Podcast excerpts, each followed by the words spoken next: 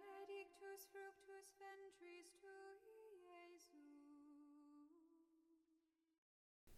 17 de março de 2022, quinta-feira da segunda semana da Quaresma.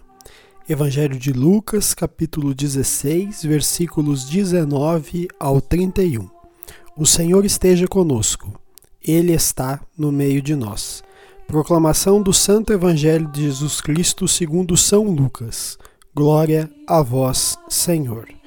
Naquele tempo, disse Jesus aos fariseus: Havia um homem rico que se vestia com roupas finas e elegantes e fazia festas esplêndidas todos os dias. Um pobre, chamado Lázaro, cheio de feridas, estava no chão, à porta do rico. Ele queria matar a fome com as sobras que caíam da mesa do rico, e além disso, vinham os cachorros lamber suas feridas. Quando o pobre morreu, os anjos levaram-no para junto de Abraão. Morreu também o rico e foi enterrado.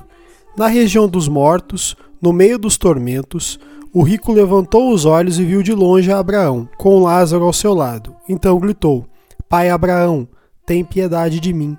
Manda Lázaro molhar a ponta do dedo para me refrescar a língua, porque sofro muito nestas chamas. Mas Abraão respondeu: Filho, lembra-te de que recebeste teus bens durante a vida e Lázaro, por sua vez, os males. Agora, porém, ele encontra aqui consolo e tu és atormentado. E além disso, há grande abismo entre nós. Por mais que alguém desejasse, não poderia passar daqui para junto de vós, e nem os daí poderiam atravessar até nós.